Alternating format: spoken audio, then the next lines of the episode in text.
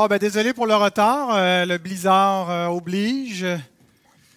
On va quand même se mettre en branle, comme euh, j'ai un peu de matière à vous présenter, on ne perdra pas de temps. Demandons au Seigneur d'abord sa bénédiction. Père céleste, on veut te bénir, te louer, toi notre Seigneur, notre Dieu, toi qui prends soin de nous dans les moindres détails de notre vie, toi qui tout orchestré. Ta parole nous dit que tu es souverain sur toutes choses et que tu fais tout concourir à notre bien. Et même ces événements lointains qu'on va étudier aujourd'hui, Père, euh, sont reliés avec nous parce que c'est une trajectoire que tu as utilisée pour euh, appeler tous tes élus. Et Seigneur, on en fait partie. On te remercie de ce qu'on peut s'arrêter ensemble. On te demande de bénir cette journée mise à part, de nous accorder ta protection avec ces cette condition météorologique qui euh, est, difficile, que tu sois avec les frères et les sœurs qui vont se déplacer. Et Père, que ton nom soit loué en cette journée. Amen.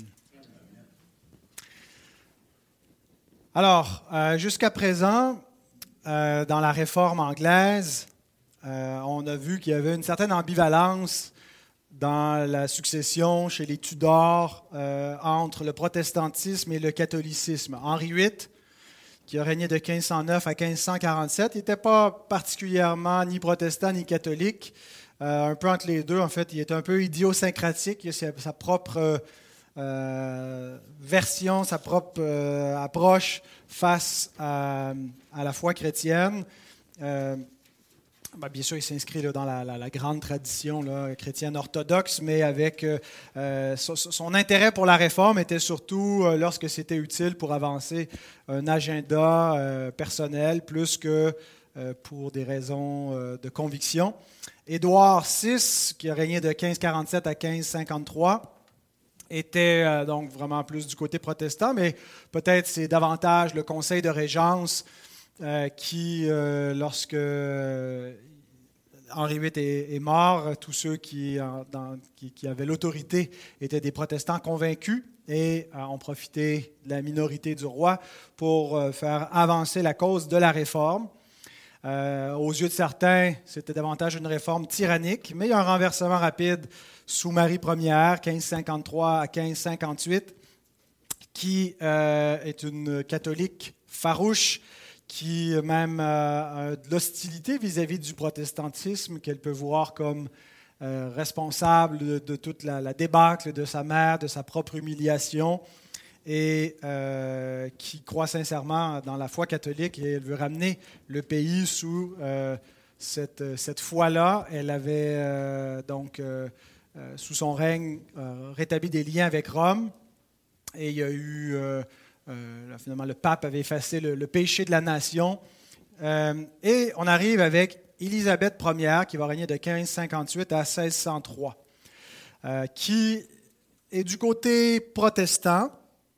on ne peut pas dire qu'elle est une protestante là, convaincue, mais elle a des sympathies protestantes, mais son règne va mener, va en quelque sorte sceller cette ambivalence, cette forme euh, ça va faire un, protestantisme qui a une doctrine euh, réformée, mais euh, un cadre, un contenant catholique. Donc, son règne règle un petit peu cette, ambivalence qui prend une forme permanente, qui serait l'anglicanisme. Alors, qui est Élisabeth Ier ben, C'est la fille d'Anne Boleyn, la deuxième épouse d'Henri VIII. Et euh, sa mère a été décapitée trois ans après sa naissance. Donc, elle n'est euh, pas, euh, comme je le disais, une protestante farouche, contrairement à Marie, qui était une catholique farouche. Marie, la, Marie Première a commis la même erreur qu'Édouard, son frère, c'est qu'elle n'a pas fait exécuter sa sœur Élisabeth. Elle l'a gardée dans la tour de Londres et ce qui fait en sorte qu'elle est la, prochaine dans la succession à la couronne. Donc, si Marie voulait assurer le, catholicisme dans son royaume, ben, une des façons, c'est qu'il aurait fallu qu'elle se débarrasse de, sa sœur qui n'allait pas certainement continuer dans cette direction-là. Et euh, parce qu'avec un changement de règne va venir un changement de trajectoire pour l'Église. Et c'est un long règne qui s'apprête à, commencer avec Élisabeth. On parle de l'ère élisabéthaine, un règne de 44 ans.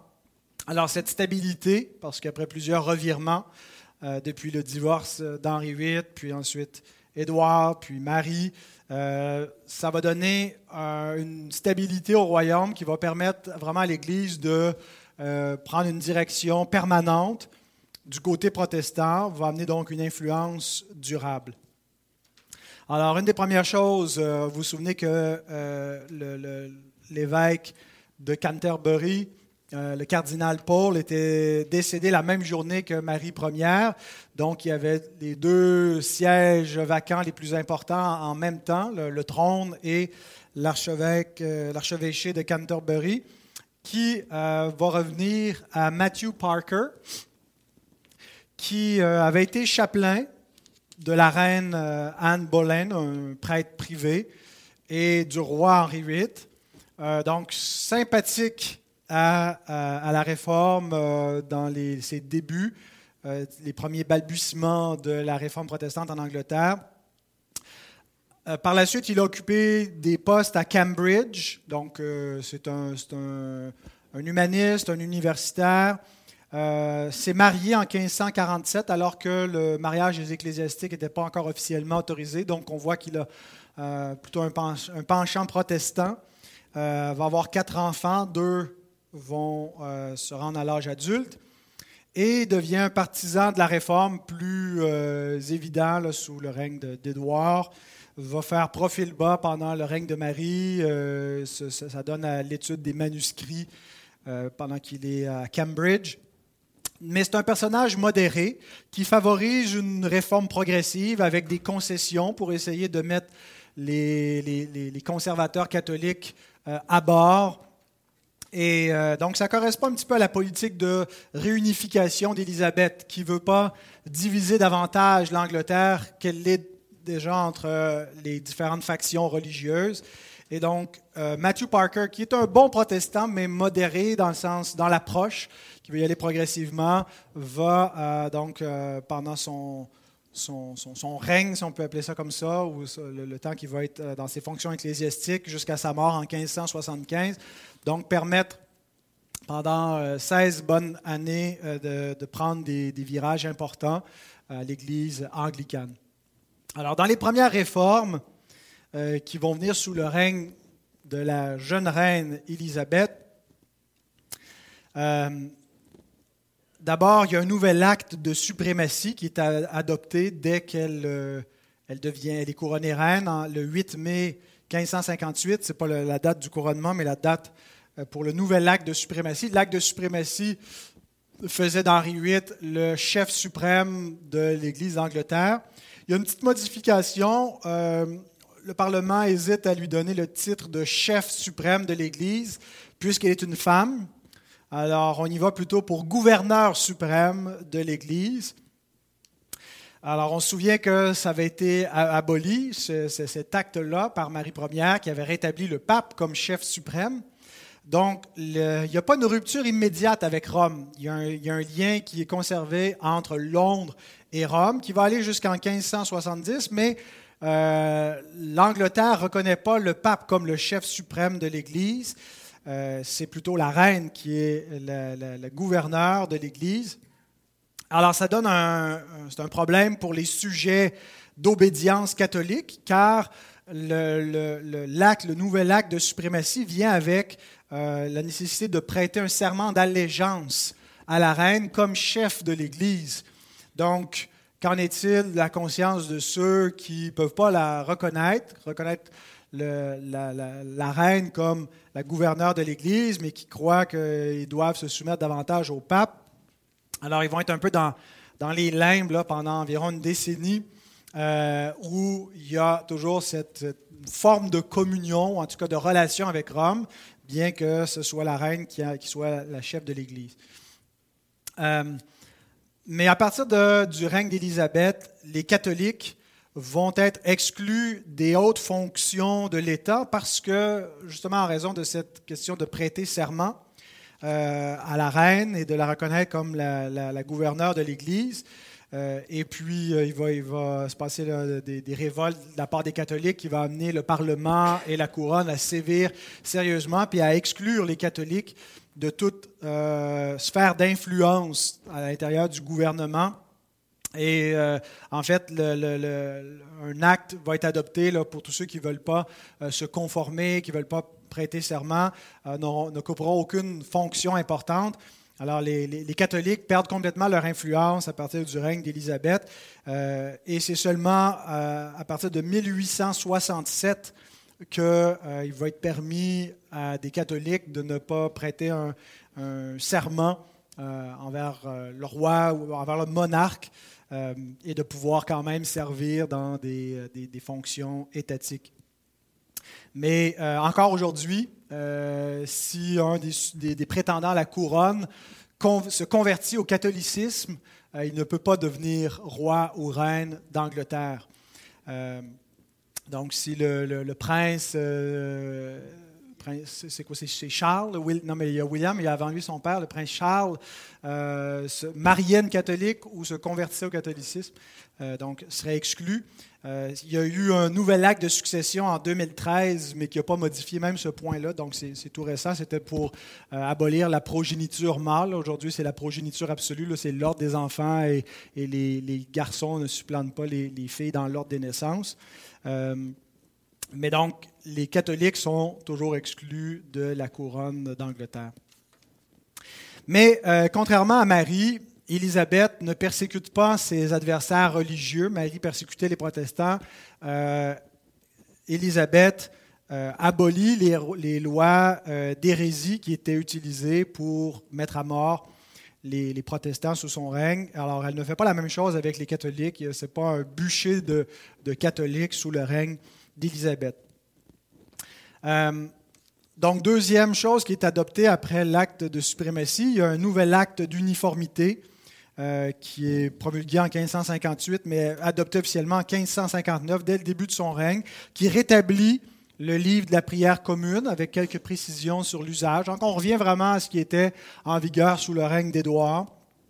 Et euh, la loi oblige tous les Anglais à, être présents au moins une fois par semaine à l'Église pour les différents offices religieux, sinon ils peuvent avoir une amende. Alors, dans la, culture, même dans la culture européenne, occidentale de l'époque, c'est une chose normale que euh, les magistrats obligent les citoyens à fréquenter l'Église mais c'est ce qui explique aussi pourquoi il y avait euh, une pratique religieuse aussi, euh, aussi large, aussi répandue longtemps euh, dans la, culture occidentale, en particulier en Angleterre. les, les, gens étaient obligés d'aller à l'Église. Et va être adopté aussi les 39 articles de religion de 1563. Ils avaient, euh, c'était euh, Cranmer, Thomas Cranmer qui avait commencé à rédiger ces articles. Il y avait 42 articles en, 1552, mais ils n'ont pas eu le temps de les adopter. Le roi était mort avant. Et euh, donc, c'est un peu la confession de foi de l'Église anglicane. Encore aujourd'hui, les 39 articles de l'Église anglicane. Ce n'est pas une confession complète, euh, c'est-à-dire que l'Église reconnaît les premiers conciles œcuméniques, euh, la foi donc catholique euh, au sens universel, pas catholique romain, mais la foi chrétienne universelle. Mais ces 39 articles viennent préciser les caractéristiques protestantes de la foi de l'Église anglicane. et donc c'est clairement une théologie réformée, mais la forme de l'Église anglicane demeure une liturgie beaucoup plus semblable au catholicisme.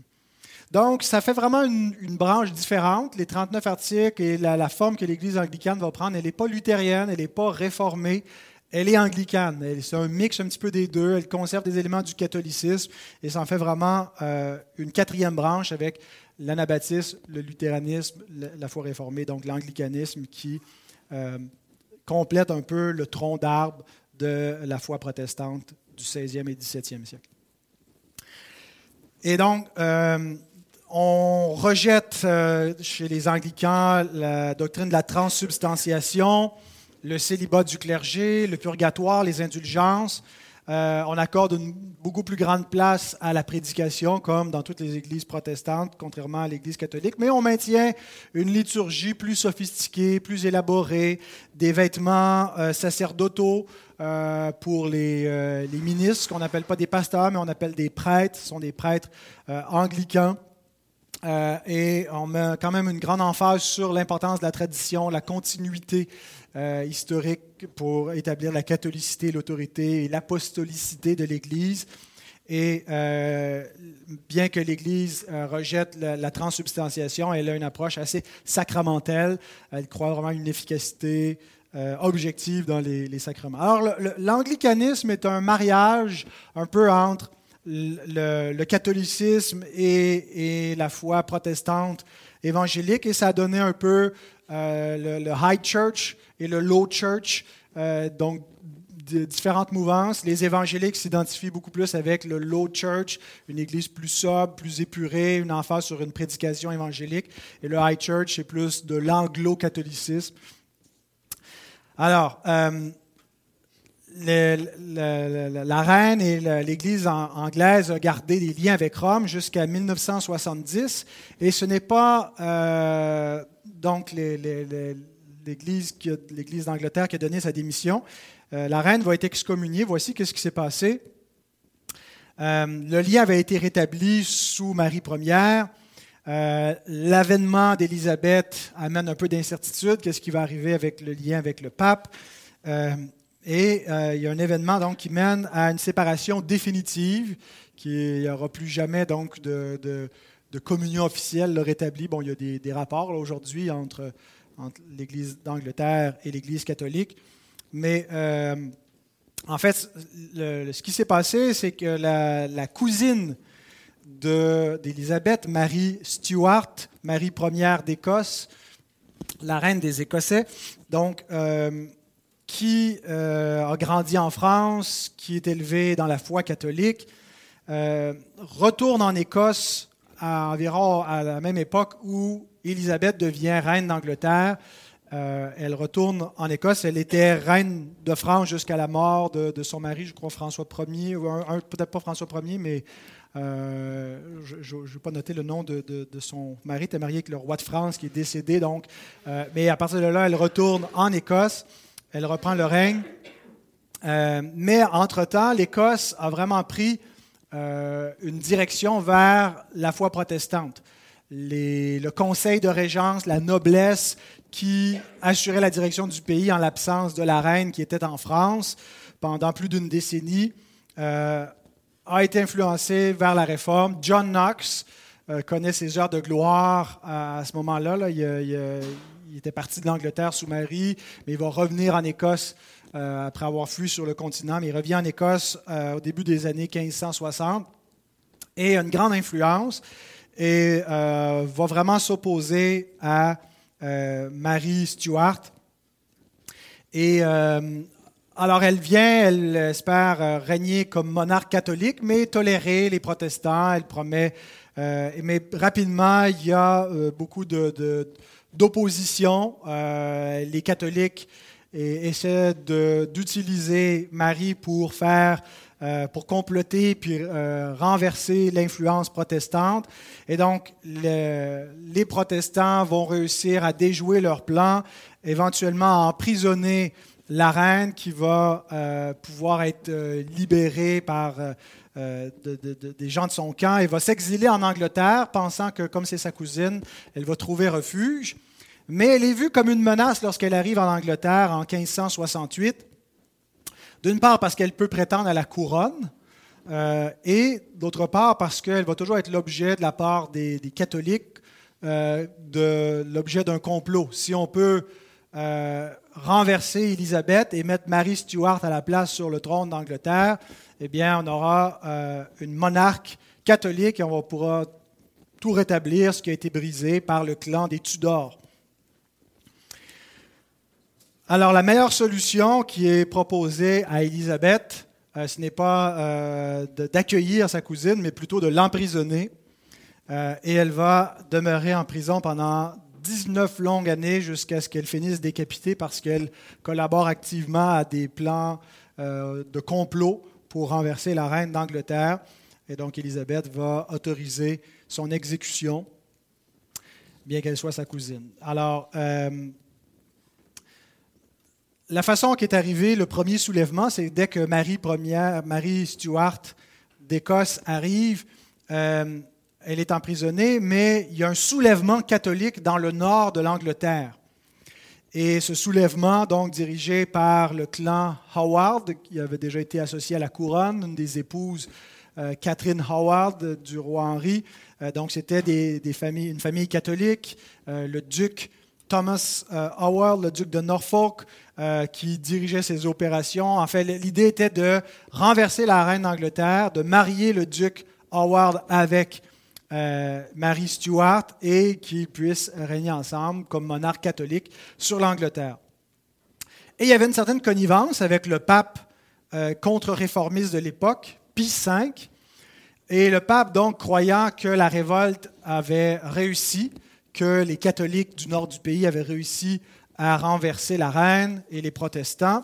Donc, a immédiatement publié euh, une bulle papale intitulée Regnans in Excelsis. C'est la bulle d'excommunication euh, d'Élisabeth, euh, dans laquelle il appelle la prétendue reine, donc il ne la reconnaît pas comme la reine légitime, et la déclare la servante du crime.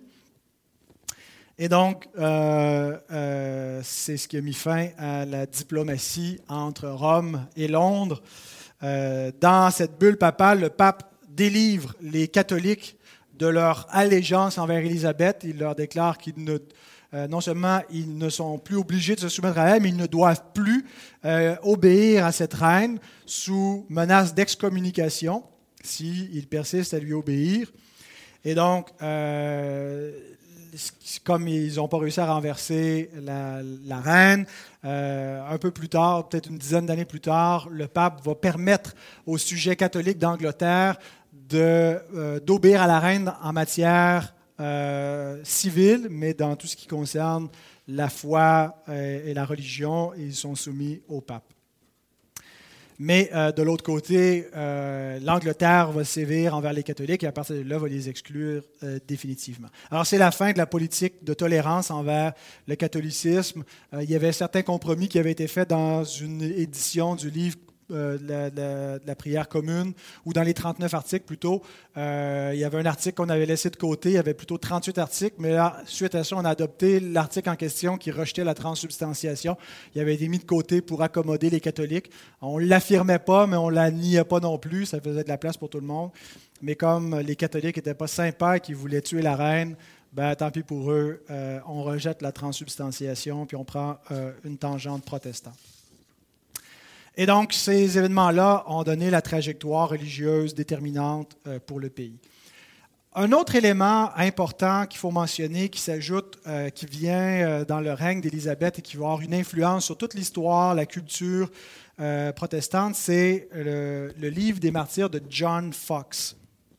John Fox est un historien, ses dates c'est 1516 à 1587 qui, euh, donc, via la réforme protestante, euh, va s'exiler sur le continent euh, pendant le règne de, Marie Ière et revient sous Élisabeth.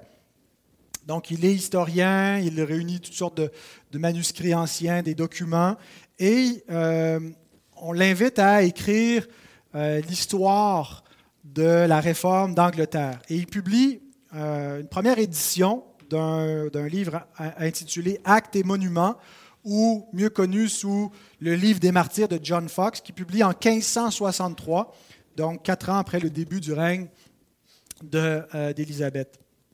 Et cet ouvrage-là est vraiment déterminant pour euh, la perception du catholicisme et du protestantisme dans la culture anglaise, dans l'imaginaire euh, anglais, dans, tout le, narratif, le, discours qui est, qui est tenu chez cette nation. Et je pense que même chez nous, euh, même dans notre langue francophone, il y a une grande influence euh, dans, le, dans le, monde protestant. Euh, on perçoit le protestantisme comme la vraie branche, la vraie continuité de la foi chrétienne. Nous sommes les vrais chrétiens et on voit les catholiques comme une Église qui a apostasié. Ce sont de faux chrétiens, c'est une fausse Église. Le pape, c'est l'Antichrist. Euh, bon, peut-être qu'aujourd'hui, on a une eschatologie un peu différente, mais euh, on a tendance à interpréter un petit peu comme cela. La, vraie Église, c'est l'Église protestante, et l'Église de Rome, l'Église catholique, c'est une fausse Église.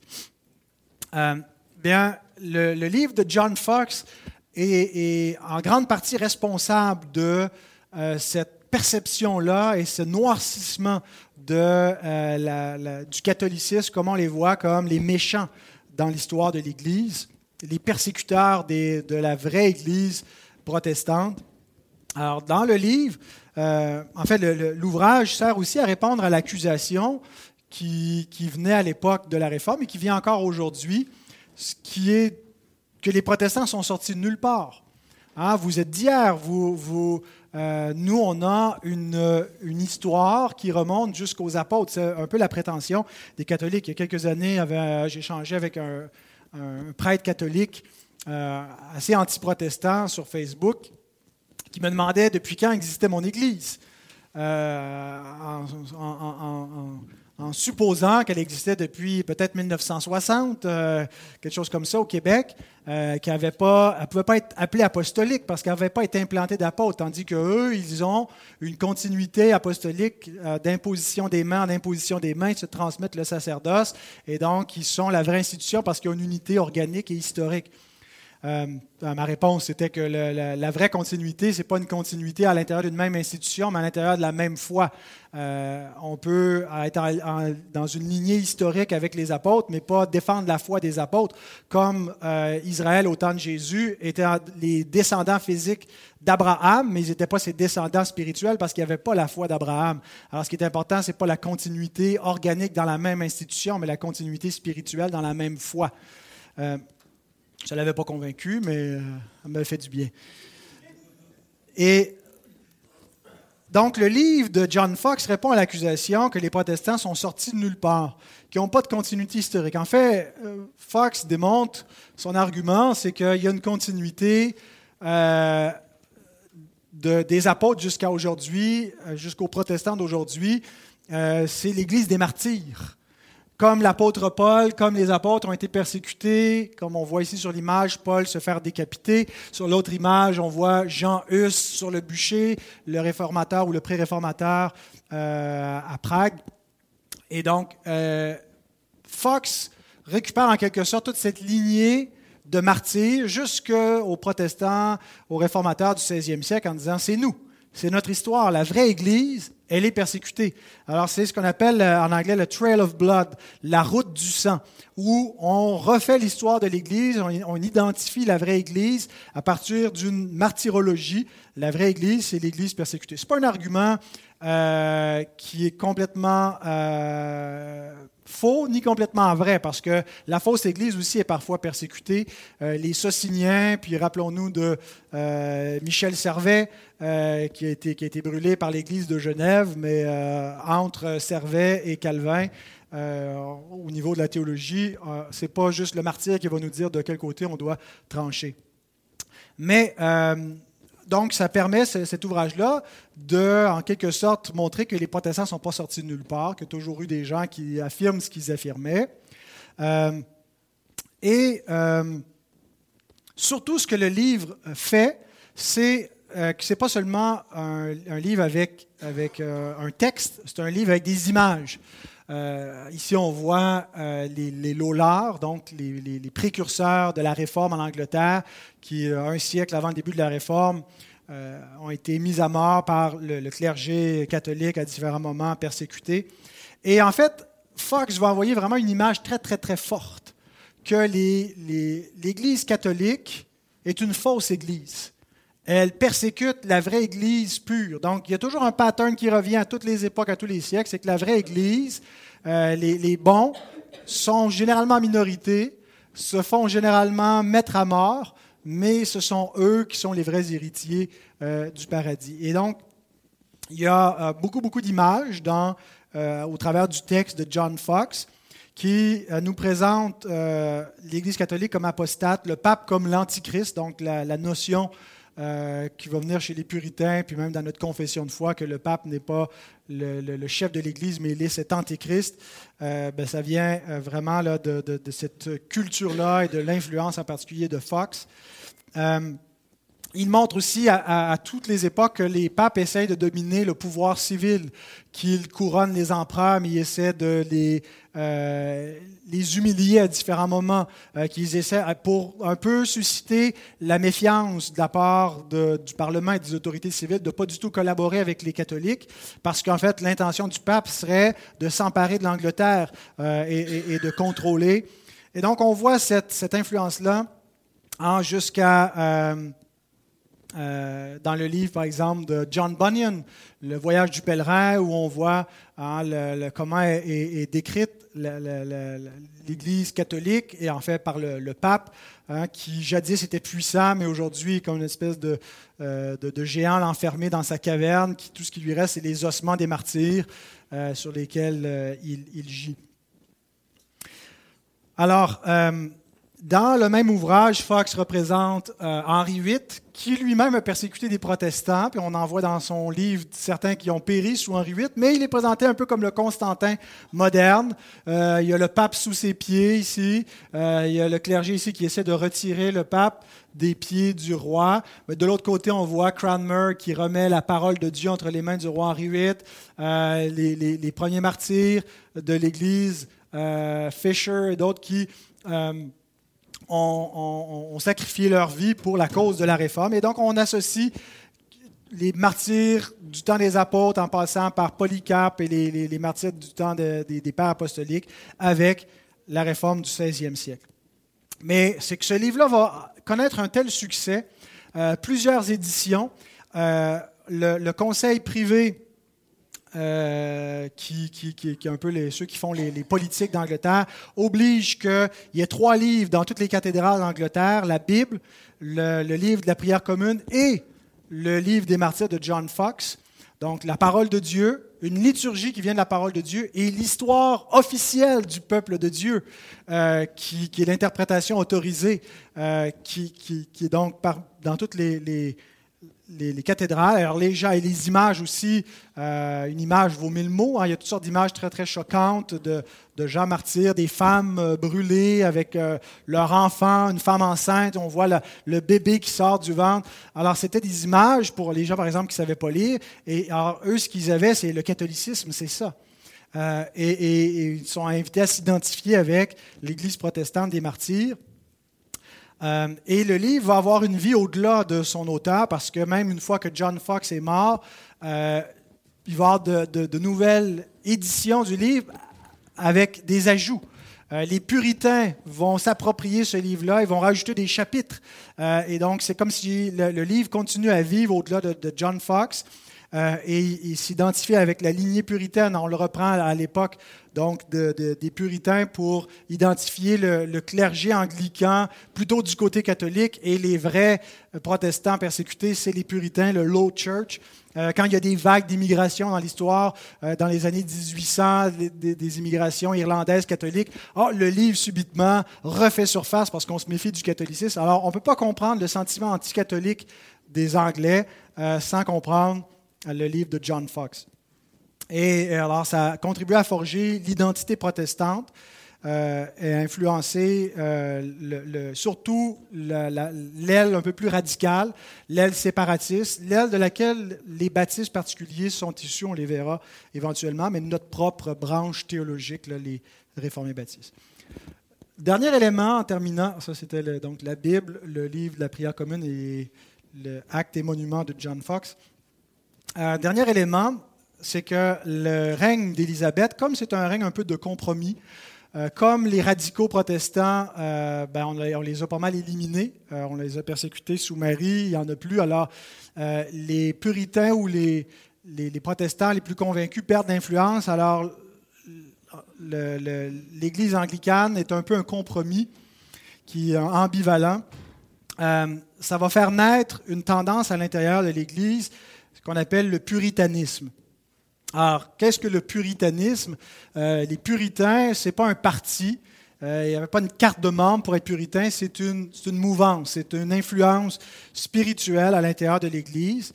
Euh, et donc, c'est difficile à définir, il y a certains traits. Dans la culture populaire, même de l'époque, ils étaient vus négativement, en particulier à cause de certaines caricatures de William Shakespeare. William a vécu sous le règne d'Élisabeth. Euh, William Shakespeare, et puis dans de ses, une de ses, pièces, euh, il représente un personnage malvolio comme étant un religieux idiot, hypocrite, rabat-joie, qui représente les puritains qui essaient d'influencer la reine euh, vers une église plus stricte. et donc, ça plaisait à Élisabeth parce que les puritains représentaient un peu une écharde dans la chair pour elle. Donc, c'est un courant spirituel euh, qui euh, donc peut être vu au sens large là, comme incluant des gens qui ne sont pas dans l'Église anglicane, des séparatistes, des baptistes. John Bunyan, on le classe chez les puritains, mais ce n'était pas un anglican, c'était un baptiste. Euh, on en met même du côté de, l'Amérique du Nord, en Nouvelle-Angleterre, des gars comme Jonathan Edwards, qui, est plus tardif. Donc, on, a un peu comme une vision très large là, du puritanisme, mais plus spécifiquement, c'était des pasteurs, des théologiens à l'intérieur de l'Église anglicane qui voulaient la purifier, qui voulaient euh, la ramener à une forme plus euh, protestante. Ils vont connaître leur apogée sous Oliver Cromwell. Il y aura un peu le, règne puritain pendant la, guerre civile et la révolution, la première révolution anglaise, euh, qu'on verra quand on sera rendu à l'Assemblée de Westminster. Mais donc, rapidement, quelques traits des puritains. Généralement, ce sont des calvinistes, pas tous. Il y a des, non-puritains qui sont calvinistes, c'est-à-dire des gens qui rejettent le puritanisme puis qui sont quand même calvinistes. Et il y a des puritains qui sont des non-calvinistes. Euh, John Milton, qui est un poète puritain anglais connu, euh, qui était peut-être plus un socinien, euh, qui, qui, est une branche un peu hérétique. donc, euh, mais la plupart des puritains sont des calvinistes. Ils mettent une emphase sur l'expérience spirituelle par opposition au ritualisme euh, et donc l'importance de vivre une expérience de conversion. Bien sûr sur la purification de l'Église par la parole de Dieu, le rejet des traditions purement humaines, euh, l'importance d'avoir une, Église pure, de pratiquer la discipline d'Église qui va mener au congrégationalisme. Alors, on aurait beaucoup plus à dire là que trois minutes sur les puritains, mais euh, voilà ce qu'on a le temps. En terminant, l'ère élisabéthaine est définitive pour mettre un peu fin aux hésitations entre catholicisme, protestantisme, de quel bord est-ce que l'Angleterre va pencher définitivement. Ça a scellé l'identité protestante, mais ça l'a scellé avec cette ambivalence qui a marqué les débuts de la Réforme. Euh, donc, l'anglicanisme, ben, c'est un mélange de protestantisme dans une forme, c'est une théologie protestante dans une forme liturgique catholique. Euh, la culture anglo-saxonne, elle est protestante anti catholique dans son histoire. Ça s'atténue certainement aujourd'hui, puis surtout qu'elle devient multiculturelle. Mais euh, historiquement, depuis Élisabeth jusqu'à euh, jusqu'à Élisabeth II, celle qui a, régné le plus longtemps sur le trône, euh, bien, il y a quand même un, fort sentiment anticatholique qui caractérise les protestants anglais. donc, malgré cette ambivalence anglicane, l'Angleterre va fournir le climat de stabilité euh, au protestantisme pour permettre le développement d'une foi protestante très très forte. En fait, c'est l'Angleterre qui est arrivée tardivement dans la réforme comparativement à l'Allemagne et la Suisse, mais c'est elle qui va reprendre le flambeau de la réforme, qui va initier les grands, euh, les grands réveils euh, sous les frères Wesley en particulier, et la mission, le retour des grandes missions pour dire que le christianisme ne doit pas juste rester en Occident, mais aller conquérir le monde. Et c'est vraiment de l'Angleterre que va repartir un peu ce souffle missionnaire et un peu la, deuxième phase de la réforme, la haute orthodoxie protestante, vient de l'Angleterre. On est les héritiers directs de ça avec l'Assemblée de Westminster. Euh, donc, c'est la première phase, Luther-Calvin, sont les, les réformateurs initiaux, une théologie moins élaborée, plus de base. Et puis la deuxième phase, c'est l'Angleterre et c'est les, théologiens puritains qui vont développer davantage, et euh, ceux des Pays-Bas également. Euh, ce qu'on appelle la haute orthodoxie ou la scolastique protestante. Alors, on va s'arrêter ici. Je vous donne rendez-vous, Dieu voulant, dans trois semaines. Euh, on a fini la branche de l'Angleterre. On va se diriger vers un peu le, boucler la boucle de notre survol de 100 ans et un peu plus d'histoire de réforme.